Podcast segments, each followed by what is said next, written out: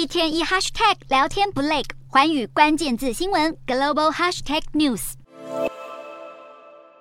大批民众成群结队走上街头。西非国家尼日七月二十六号爆发军事政变，至今火爆局势不见缓解，连好朋友中国也被吓跑。中国葛洲坝集团发布通知，挑明尼日局势不稳，加上金融制裁的影响，所以无法继续支付大坝建设所需的费用，不得不暂停所有的建设活动，并且解雇当地工人。只可惜，这份希望可能要让尼日人失望了。连中国石油天然气集团出资打造，而且已经完成百分之七十五，预计今年年底开始营运输油的跨境油管工程也可能喊卡。一场军事政变让“一带一路”因此迷了路，中方的投资跟着愁云惨雾。西非国家经济共同体将派出议会委员会前往尼日会见夺权的政变领导人，并且批准尽快对尼日进行武装干预。尽管被罢黜的尼日外交部长解释，这场干预并非发动战争，但俄罗斯乃至支持政变的尼日人民都反对。他们主张，任何局势升级都可能影响沙赫尔地区，最好透过和平方式